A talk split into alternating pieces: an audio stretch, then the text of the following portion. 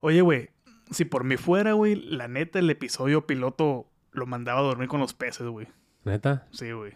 ¿Por Neta, lo he estado queriendo trabajar. He estado cortando cachitos. Y si estamos muy verdes ahí, güey. No hay pedo, güey.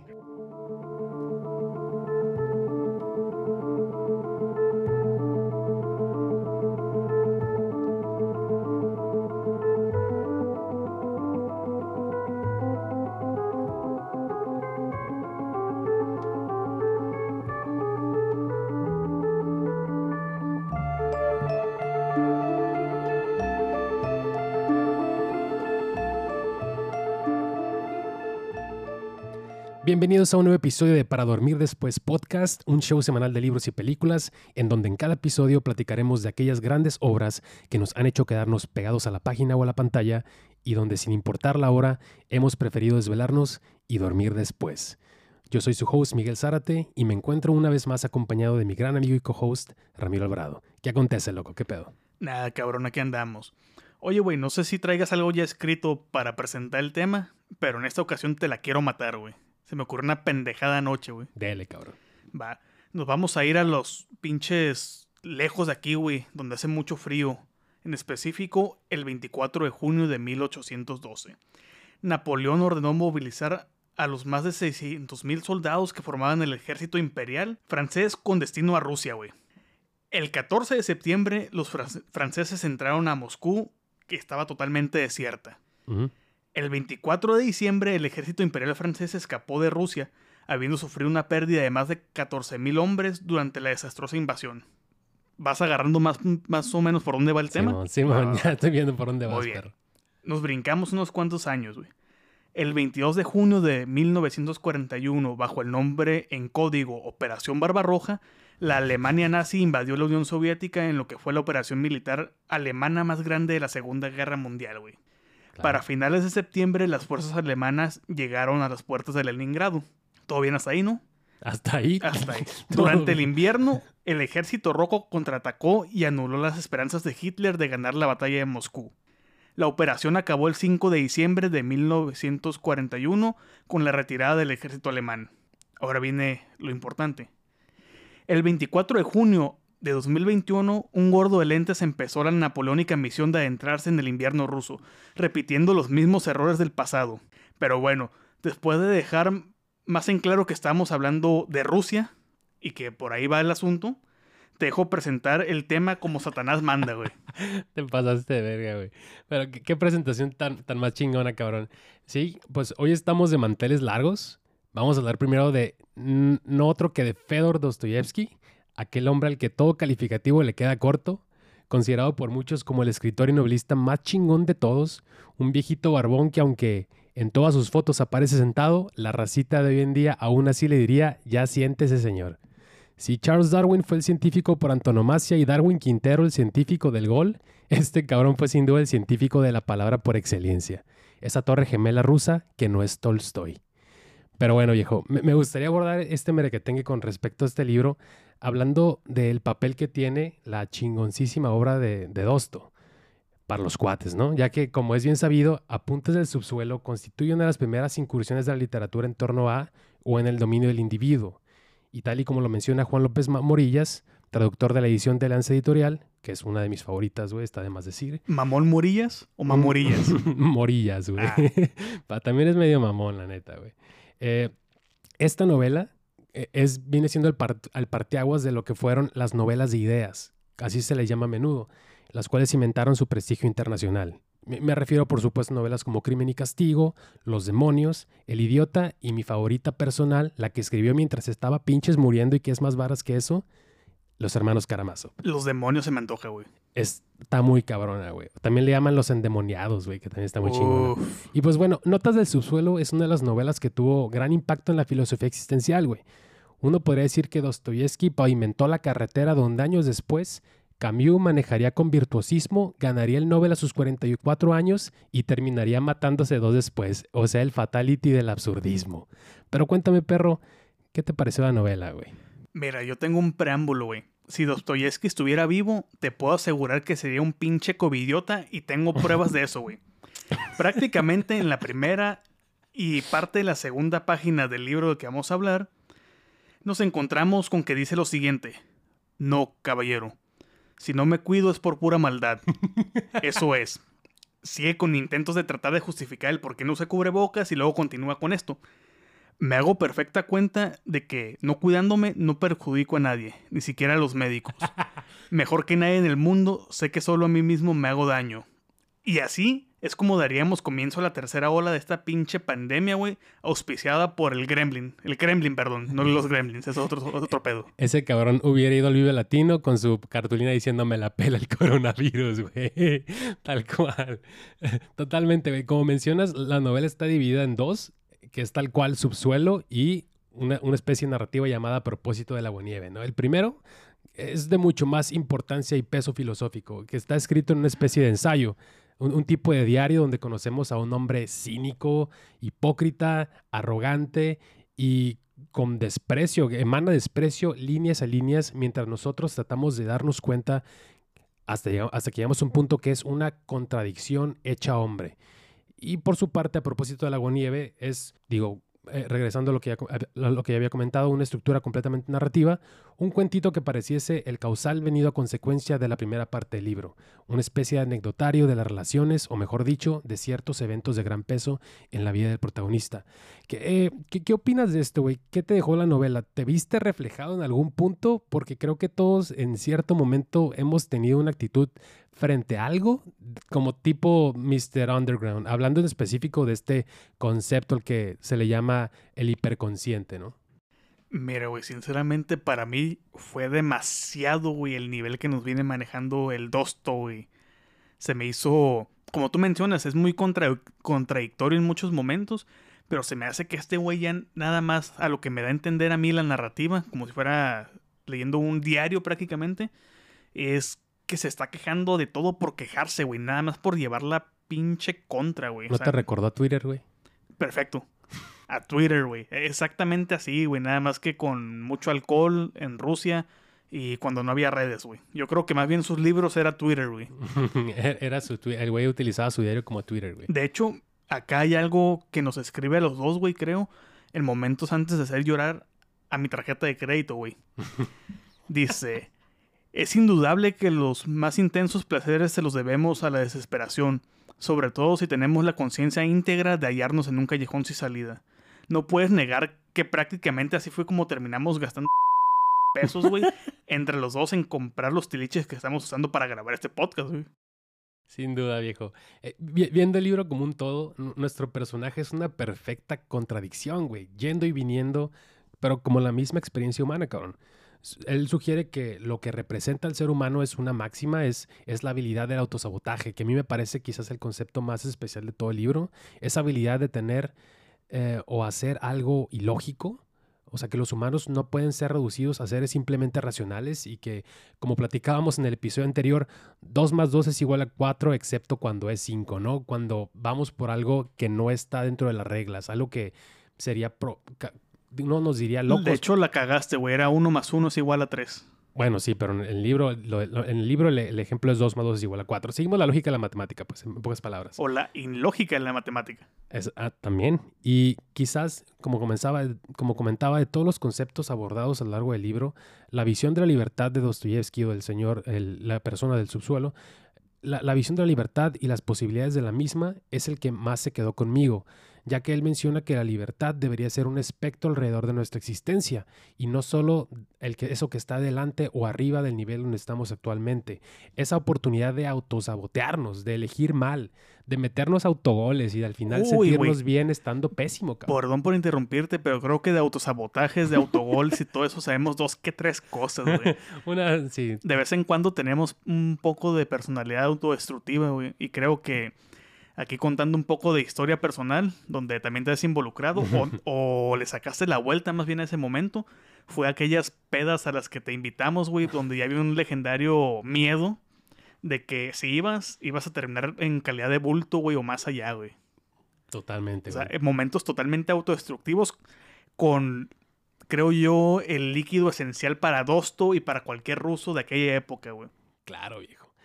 Y, regresando a, este concepto de libertad, me parece que es una, una máxima dentro del libro, el sentirte bien estando pésimo, estando triste, o quizá podríamos aterrizarlo y reducirlo a un por qué leemos libros tristes, por qué vemos películas, o como dice Cerati, por qué ponemos canciones tristes para sentirnos mejor. Uf, Laura Sad.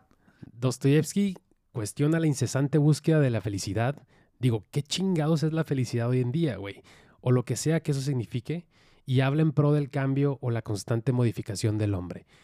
Eh, personalmente, me gusta este libro como un episodio transitorio en su literatura, porque venido a esto, además de su propia literatura, nos trajo por añadidura grandes libros que no podrían quizás existir de la misma forma si no fuera por nuestro viejito pelón barbón, güey. De hecho, creo que, ah, tomando en cuenta lo que acabas de decir, creo que nos vamos a una versión un poco más digerible. Y digerible es entre comillas también hablando.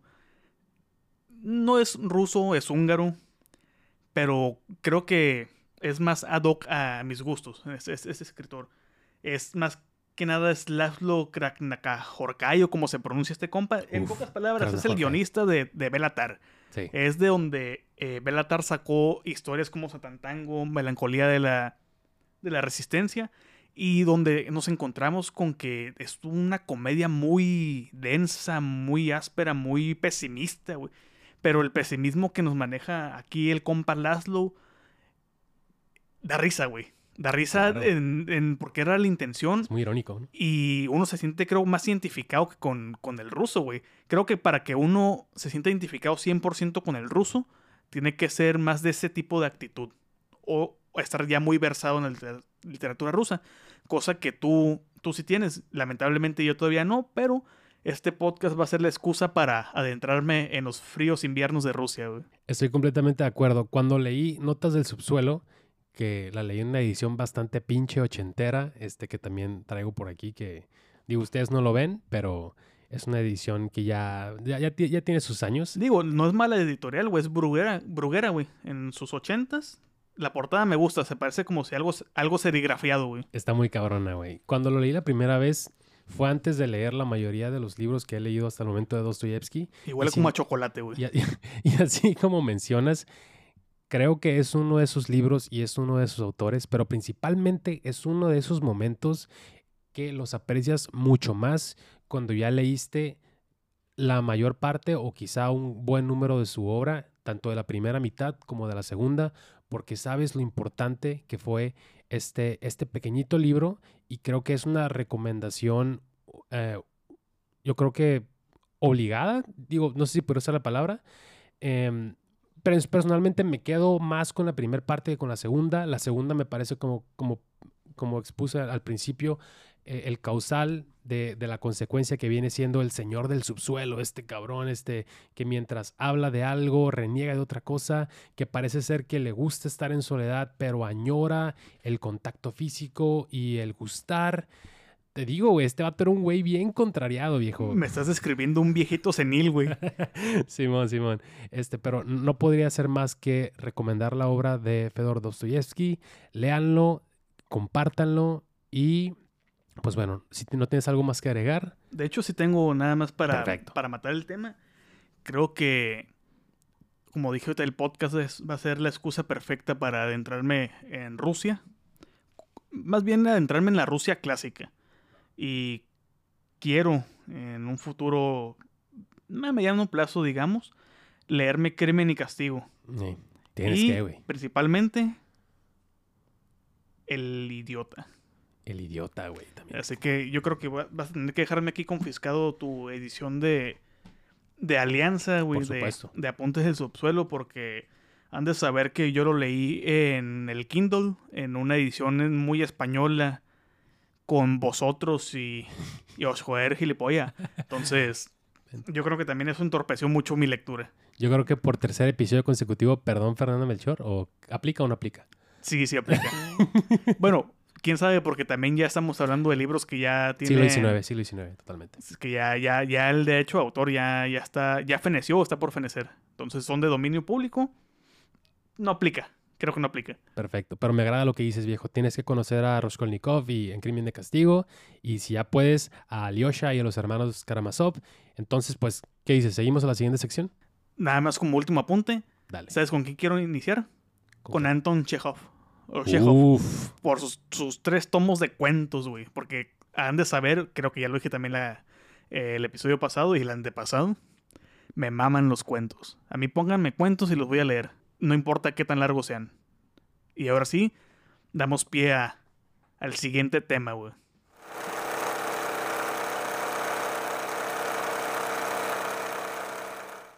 Y con esto pasamos del maestro de la palabra escrita e impresa con la sangre de millones de árboles a otro maestro, pero del celuloide.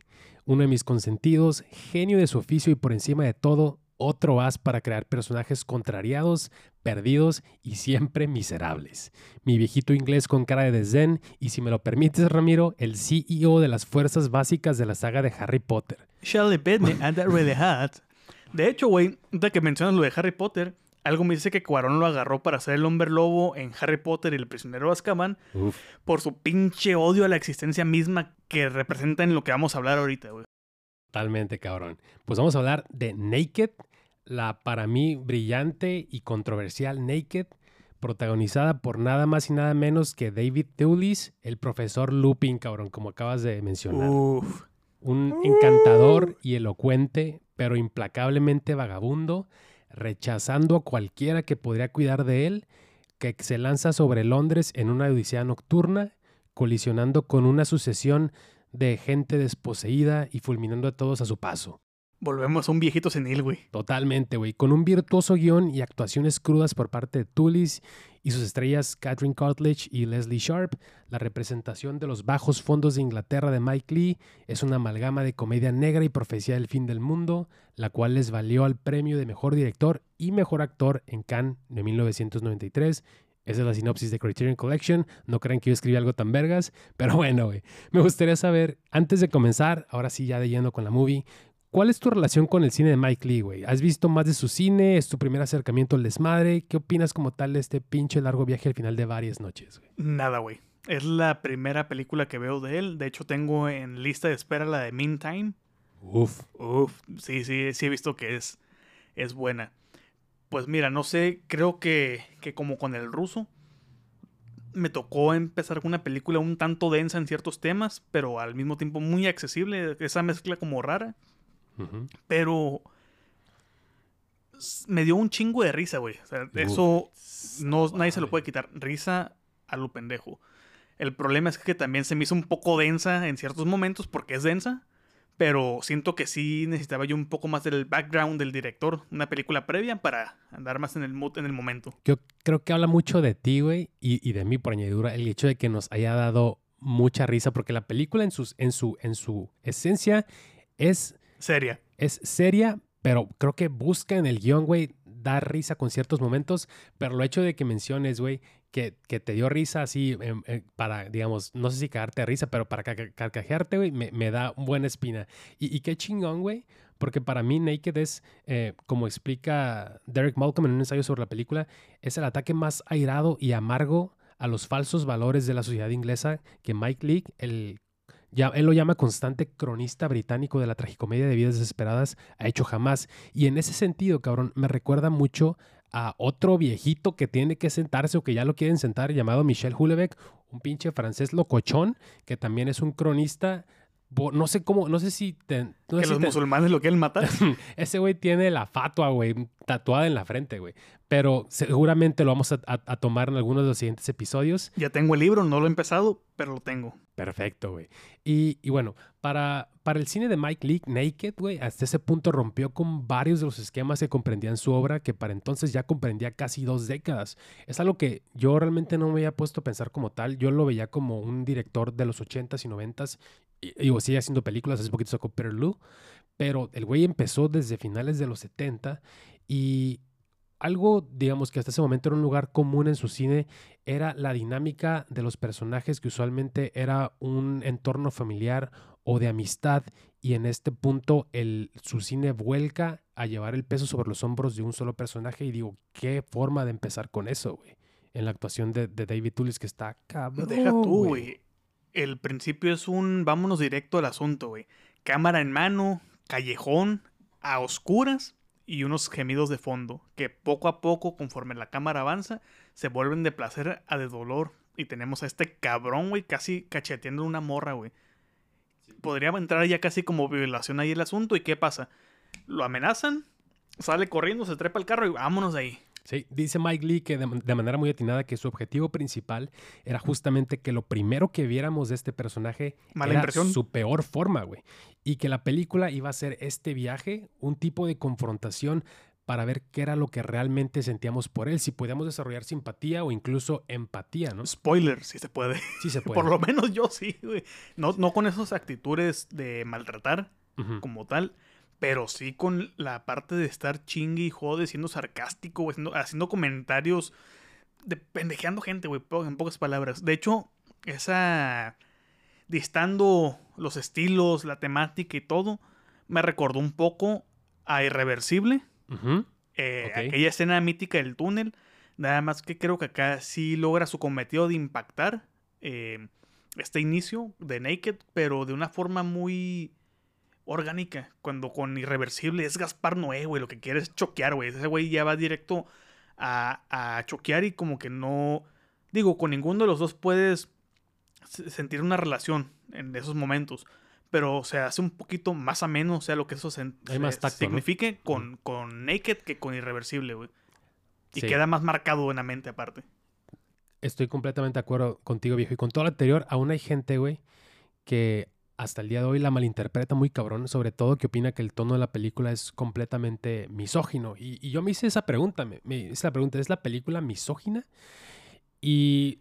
El digo, personaje posiblemente, muy muy seguramente, en ciertos momentos En ciertos momentos, yo diría que la visión del, del director es, eh, que creo que es la importante, diría que no. Y es porque la película es profundamente crítica tanto en los hombres como en las mujeres, eh, los cuales, las mujeres, en este caso las mujeres, parecen perseguir a, a Johnny, nuestro personaje principal, y que tal vez parecieran nunca satisfacerlo, como él tampoco puede satisfacerlas a ellas a una manera más allá de la, la razón corpórea, ¿no? Hablando de satisfacer, güey. Me dio un chingo de risa cuando Luis le pregunta que cómo llegó a su casa, güey. Y, este cabrón le dice, leyendo textualmente, perdón cualquier tipo de traducción, güey. Yo vi la película subtitulada, entonces no podemos esperar mucho ahí. Pero dice, básicamente, había un puntito y el puntito estalló. La explosión se expandió y la energía se transformó en materia y luego se enfrió, cobró vida. La meba en pez, el pez la rana, la rana el pollo, el pollo el mamífero, el mamífero el mono y el mono el hombre. Amo a más amat, quid pro quo, memento mori, ad infinitum. Lo gratinas con queso y llegas al día del juicio final. o traducido al, español, que te valga madre es como llegué a tu casa. Simón, yo nomás te pregunté si llegaste en Uber en taxi, perro. O sea, y le dice justamente, no has cambiado nada, ¿no? Que nos da el primer indicio de que ellos dos, más allá de que ya se conocían, tuvieron, tienen una historia, ¿no? Sí, Tienen una sí. historia juntos. Y qué, qué historia. No, no la cuentan como tal. Hay momentos ahí, pero pues uno presupone, güey. Por lo menos sabemos que estuvieron un año juntos porque es lo que menciona Luisa Sophie. Y luego tenemos a Sophie, un año. Madre, una, me that, le dice. Sí, Shelly Bedme. Thanks for the memories. No Güey, ese ya es un running gag, güey, entre yo y un compa, güey. Pero bueno, creo que el lugar común sería decir que Johnny es un misántropo nihilista cínico.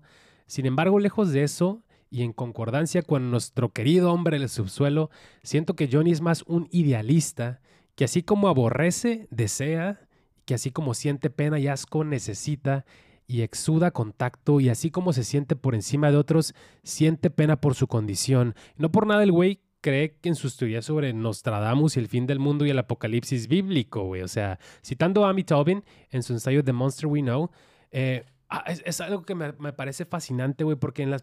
Digo, he visto esta película un chingo de veces, güey. Quizás más de las que me gustaría, pero en las primeras veces no entendía como tal el papel de este de este cabrón Jeremy, güey. Realmente me parecía una, un subplot que estaba como de, ah, cabrón, ¿qué pedo?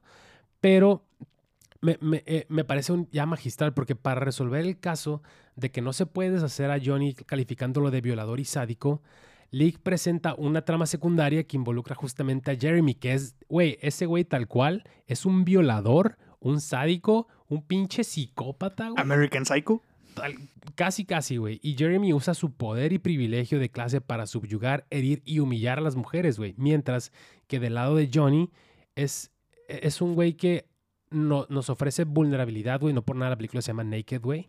Y sino Porque que está tam- desnudo, literalmente. No, no, bueno, no literal, no del físico, que también, sino en su Sí, esencia, lo güey. vemos su pito ahí Sí, sí, caminando. eh, güey. aparte, pero sí, efectivamente, su esencia, su cómo proyecta sus ideas, güey, al mundo, cómo se pendejea a todos, lo estamos viendo él desnudo como es, y más en, en- creo yo, en ese tramo final donde lo vemos vulnerable 100%, güey. ¿Qué, Con- de- qué más desnudo que eso, güey? Claro, güey. Y, y justamente esta, voy a decir la palabra probablemente más pronunciada en la Cineteca México de 24-7. Esta yuxtaposición, güey, entre los dos personajes hace justamente que sintamos de una manera más natural esa simpatía y empatía por él cuando lo vemos contra un cabrón que no hay vestigio, güey, no hay velo que nos diga lo que es realmente un cabrón culero y misógino, güey. De hecho, güey, hablando, bueno, retomando un punto atrás cuando mencionas la crítica a los British, Después de 10, 15 minutos aprox en película, del momento que leí ahorita de que le valga madre cómo llega aquí, tenemos otro momento güey, en donde está Johnny leyendo sobre el efecto mariposa. Ah, Y llega Luis y le pregunta que qué está leyendo. Este güey le contesta como de ábrete de aquí. Para los que no han visto la película, Luis es Luis, es una mujer, no es un no es Luis, o sea, Ah, bueno, perdón ahí por mi pronunciación, güey. no es un Luis, no, es no es tu compa Luis ahí. No es Luis Miguel, güey. No, no, no. Dale. Bueno, la morrita, güey. Llega y le pregunta y este vato como que la quiere desafanar. ¿sabes qué? No estás chingando. El punto es que nuestro Fantastic Mr. Werewolf hace una descripción muy exacta, güey, de la existen- existencia misma de los pinches británicos, güey. No. Y volvemos a la traducción de la película que yo vi, así que una disculpa por Vas por el cosa. I'm never bored, ¿verdad? Uf. Sí, dice, ese es el puto problema. Están siempre aburridos. Les explican los misterios de la naturaleza y se aburren. Les explican el cuerpo humano y se aburren. Les explican el universo y se aburren. Así que solo buscan emociones baratas, no importa lo vacías que sean o lo podridas que estén siempre y cuando sean nuevas y brillen en 40 colores diferentes. Eso describió a los británicos o describió a toda la pinche humanidad, güey, durante la pandemia donde ya no, sé- ya no sabíamos ni qué chingados ver, güey, con tantos servicios, güey. Había como 20 servicios que salieron durante la pandemia y aún así nadie sabía qué ver, güey. Y aparte, también eso me recuerda un poco a ti, güey, debatiendo entre si cancelar o no film latino, en donde nada más viste uno o dos documentales sobre jornaleros y ya, güey. Güey, incluso yo- hasta yo me sentí aludido, güey. O sea, el güey dice, as long as it's new, as long as it's new. Y yo así con mi MacBook y mi iPhone así de- del año, güey, así como que va a la verga. Y tu perdón". micrófono, perro. Ah, perro. Digo, no, no cantas mal las rancheras, güey. Pero sí, güey, está, es- así como mencionas, justamente estos dos soliloquios de Johnny, eh, el de la evolución, el de nunca estoy aburrido, esa diarrea verbal de Johnny, güey, como justamente lo, menc- lo menciona Mike Lee, mientras compara el personaje de Naked y el de su corto de Short and Curly's, eh, no mames, güey, o sea, podrás decir que el güey es un cagazón, pero en la misma Sophie dice, this guy is brilliant. Este tipo es brillante, güey, porque dices, no puede ser posible que este cabrón esté aventándose esos discursos para ganarse, no, no sé, güey, de Saturday Night Live, güey. Acabo de hacer una conexión ahorita, güey, precisamente. ¿Te acuerdas cuando ya llega con el guardia de seguridad del edificio? Uh, no que, que le está dando el tour de la vida, güey, de qué, por qué es importante su trabajo y este cabrón está chingue y jode cada dos pasos. ¿Aquí puedo fumar? No, porque botan las alarmas. ¿Sabes a qué me recordó eso, güey? ¿A qué, güey? Cuando me dices que te pida algo por Amazon, lo pido y a los dos días, eh, güey, ¿dónde va, güey? Y yo, no, güey, no mames, cuando llegue yo te digo, eh, güey, ¿dónde viene, güey? No mames, güey, pinche paquetería todavía no llega. Ding dong. Ah, güey, ya llegó. Uf, es una maldición, güey. Siempre que te estoy chingando, güey, llega curiosamente el DHL. Así que no voy a dejar de chingarte nunca, güey. Y casi se me olvida algo, güey, también, que estuvo muy chingón, güey. Ese momento de Maggie. Uf. Que, que te aparece ahí tu, tu, fa- tu, tu querido amigo de, de Transporting, ¿no? sí es, sí es verdad. Sí, sí, Sí, me quedé como, eso no es, güey, pero... Sí, eh, me, me- me gustaría recal- recalcar el hecho de que Johnny, si bien yo creo que ya podemos dejar ese, ese calificativo de, de cabrón misógino, lo que sí es, es un pinche encantador de mujeres natural, güey. Nada más llegar al edificio donde viven Sophie y Luis. Todas caen, güey, hasta Maggie, de hasta cierta Maggie, forma. güey. Sí, le, le dicen, you look like a mate. Y dice, güey, prime it.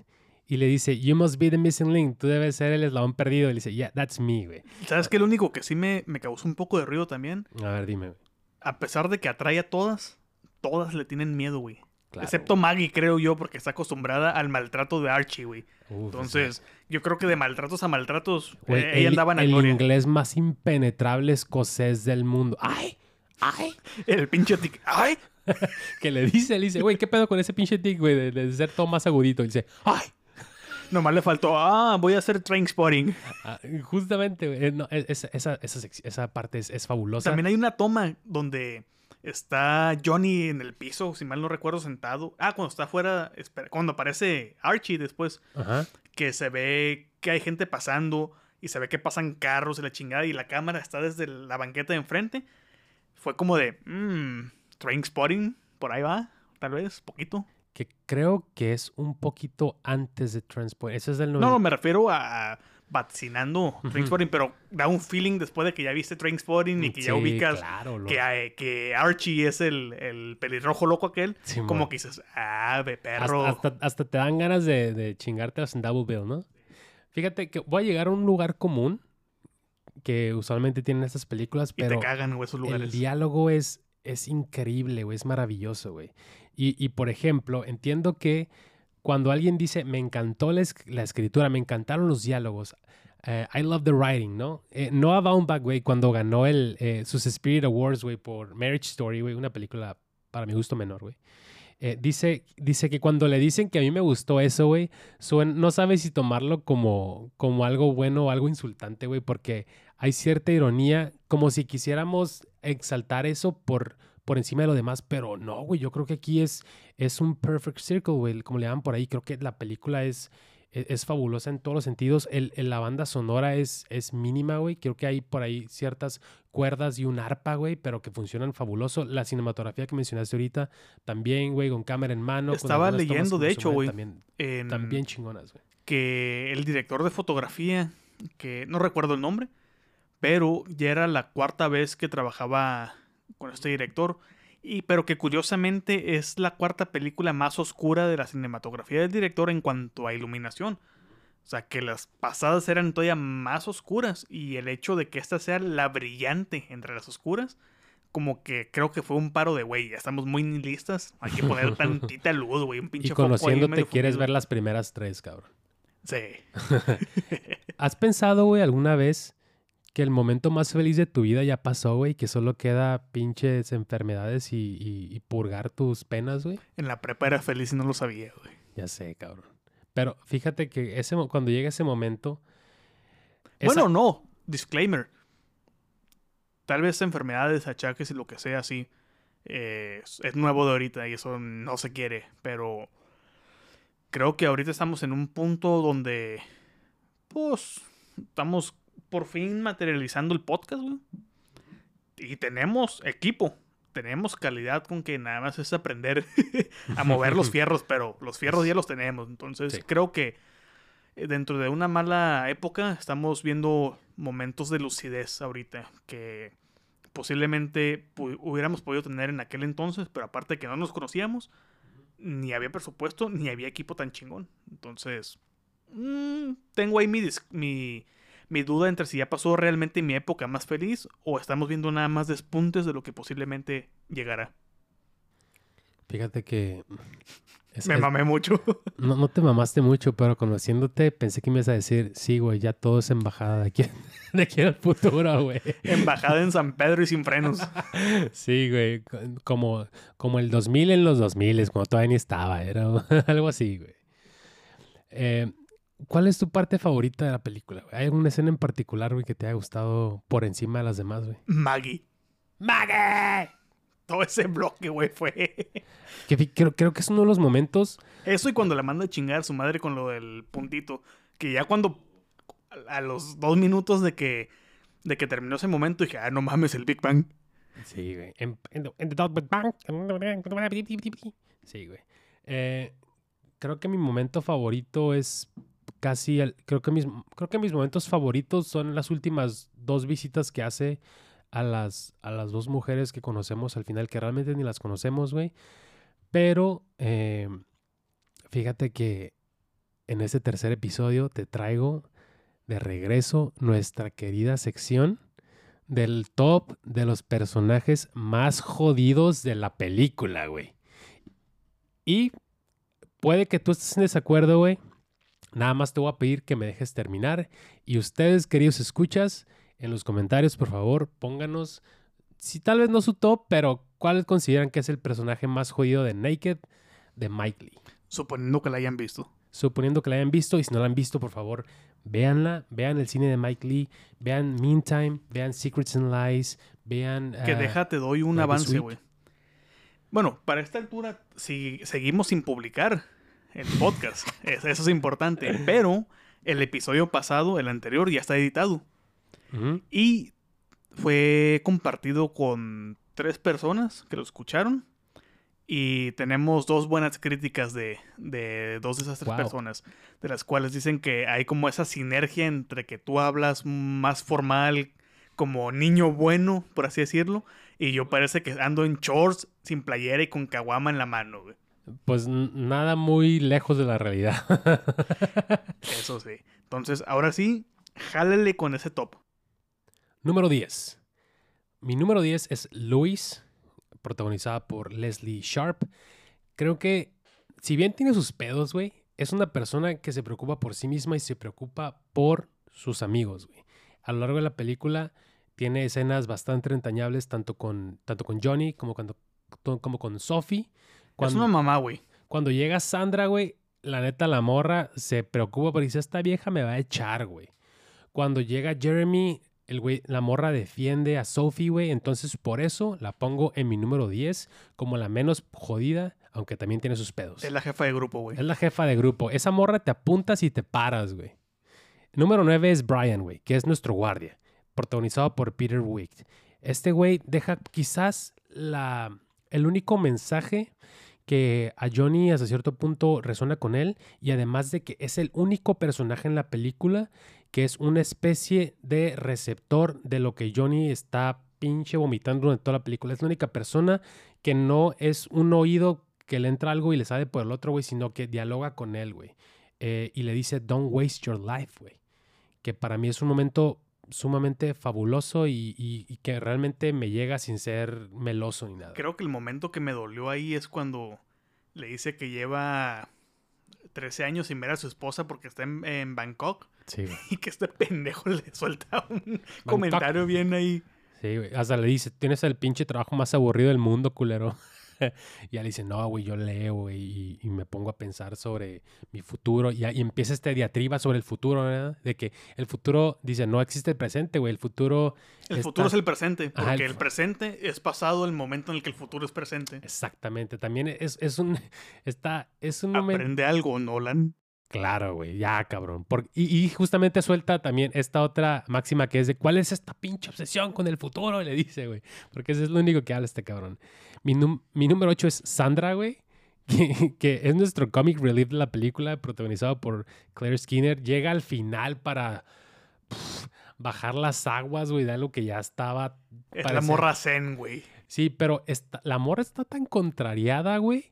No puede ni siquiera terminar oraciones, güey. Dice dos palabras y tiene que jalar aire, güey. Es ese perro que se llama para afuera y le gritan pa- para adentro o para afuera. ¿Quién sabe qué le pasó en Zimbabue, güey? Solo sabemos que cortó con su vato, güey. bueno, mi número 7 y número 6 respectivamente son Archie, protagonizado por Ewan Bremer, y Maggie, protagonizada por Susan Vidler, que curiosamente leyendo Maggie es esta representación de nada más y nada menos que Margaret Thatcher. Por eso cuando Archie está gritando ¡Maggie! le dice, este, Johnny le dice, she's gone, mate, those days are over. Porque justamente este desmadre acaba de pasar, ya no están más en el, el periodo. Y, y justo habla de un Londres para la chingada, güey. Londres del que nadie habla. Oh, me, acordé cuando, cuando Johnny menciona que va precisamente con Maggie, güey, por abajo del túnel.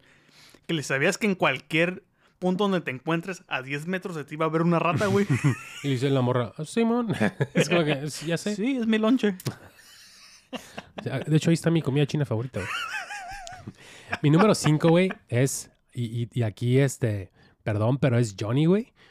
Eh, creo que el cabrón, si bien se encuentra en una búsqueda constante, el güey hasta cierto punto tiene una noción de lo que, de lo que él representa, de lo que él es, ejerce cierto poder sobre otros para, para lograr lo, lo que necesita. El cabrón es un pinche rata, güey. En español, sabe lo que es, se conoce bien. Sabe cuál es su límite y dónde, por qué lo cagan, por qué lo corren. Él está muy consciente de eso. Y eso está muy chingón, güey, porque poca gente realmente se conoce a sí misma, güey. Por ejemplo, pueden pasar por pesimistas de, ¿sabes qué? Yo esto yo no lo puedo hacer. No, es que tú sí puedes, acá, Claro, actitud claro. barba del regil, tú. No, güey.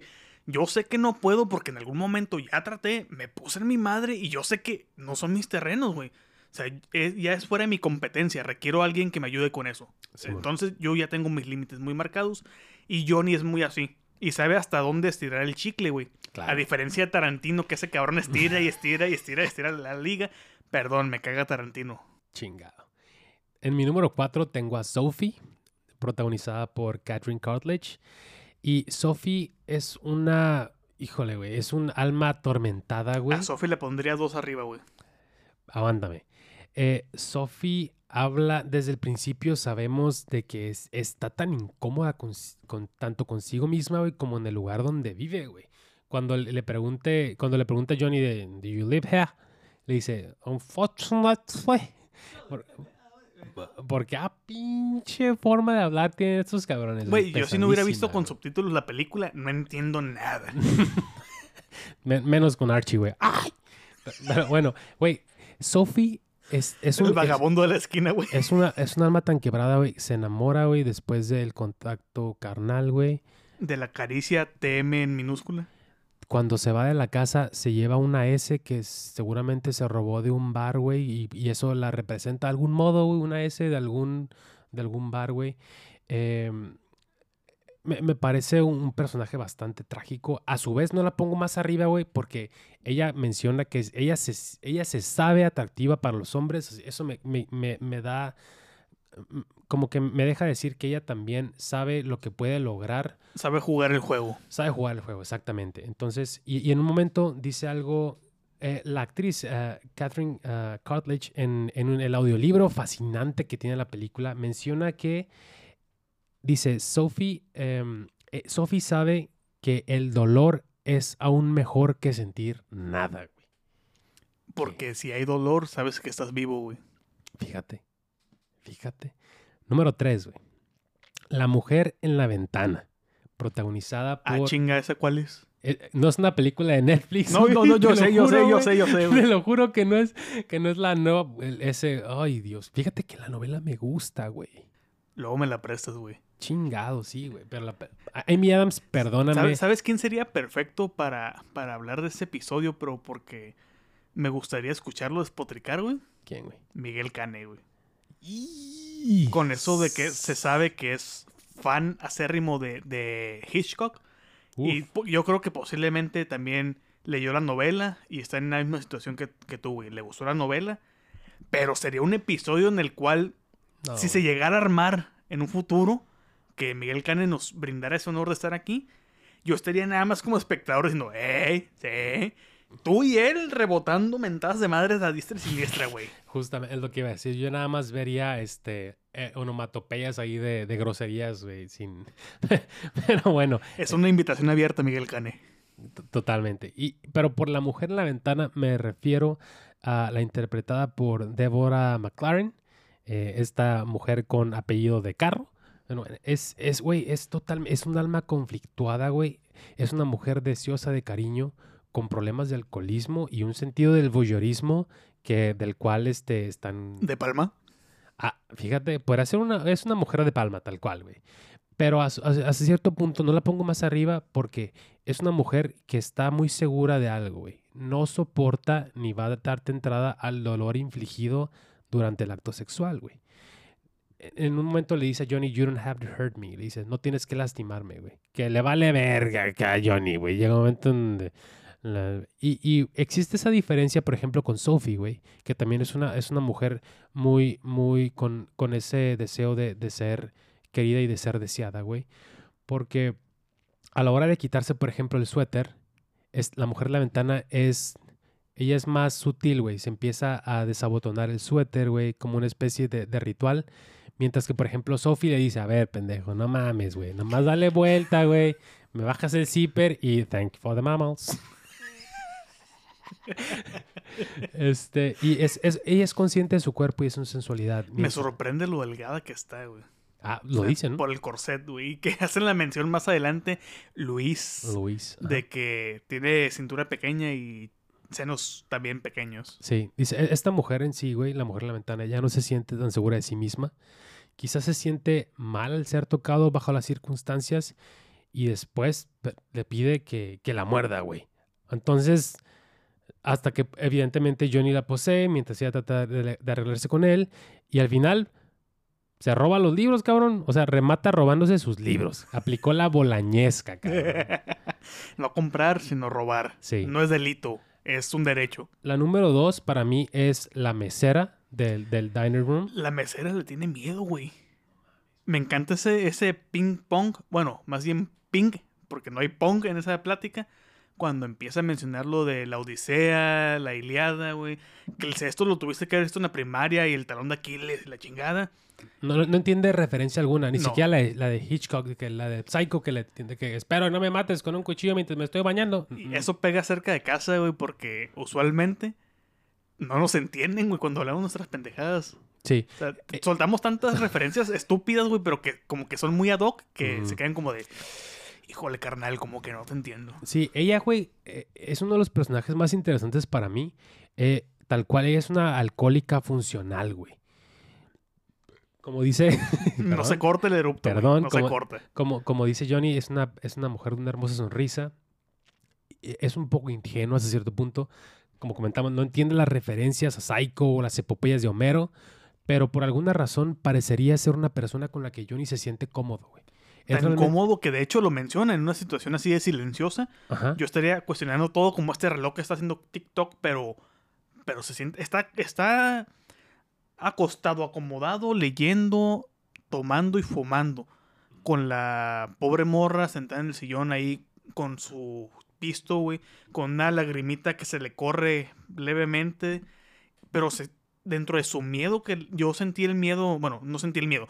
Noté el miedo que, que le tiene Johnny también.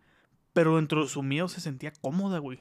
Y vemos a Johnny relajado como nunca en toda la pinche película.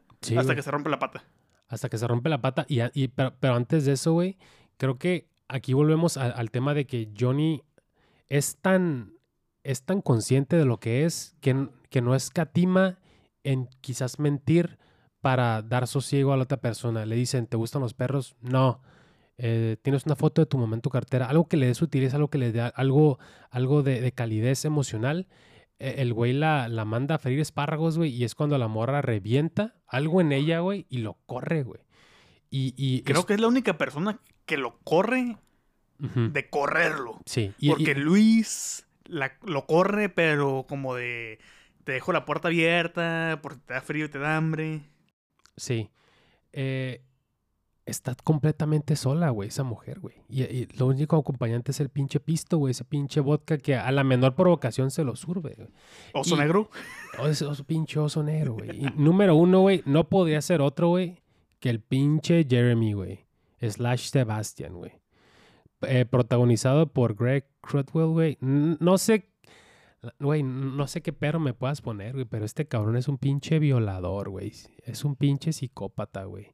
Ese güey viola a la masajista, güey. Bueno, no la viola, no sabemos si la viola, güey. Pero la, la, la, la, lleva a comer y le dice que si tiene las tetas una más grande que la otra, güey. A la, a, la, a la mesera, quién sabe cómo, De, de estar cenando y ser la mesera, se la llevó a su cuarto, güey. Y le empezó a poner un pinche dinosaurio de juguete así, güey. Vio- Era un viola pinche en cámara, Era, viola era y- un lagarto, ¿no? Sí, en cámara viola a la mesera y viola a Sophie, güey. Y no solo eso, es un cabrón con un chingo de fetiches porque le hace que se ponga el traje de enfermera de Sandra, güey. Oye, el traje de enfermera es el, el kit básico. Digo, sí, digo, este, oye, no, no soy así como tú, Jeremy, pero pues.